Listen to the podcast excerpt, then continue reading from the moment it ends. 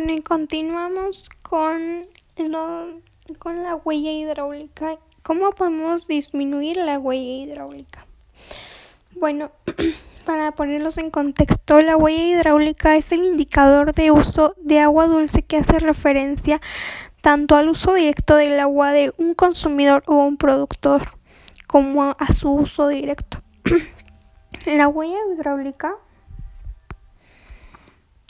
puede considerarse un indicador de integral apropiación. Pero bueno, la verdadera pregunta aquí es, redobles por favor, ¿cómo podemos disminuir la huella hidráulica? Pues la respuesta es muy fácil. ¿Cómo podemos disminuir? Ustedes piensen. Les damos cinco minutos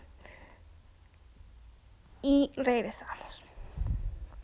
No, bueno, mejor no. Mejor no. Yo les explico, yo les quiero explicar. Bueno, podemos reducir nuestra huella hidráulica esperando a que la lavadora esté completa y reciclar el agua y hacer lavados cortos, por supuesto.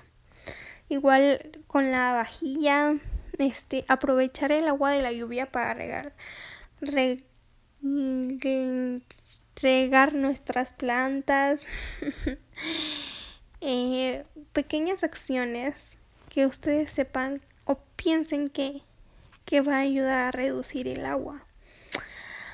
Bueno, muchas gracias por acompañarnos en este episodio. Gracias.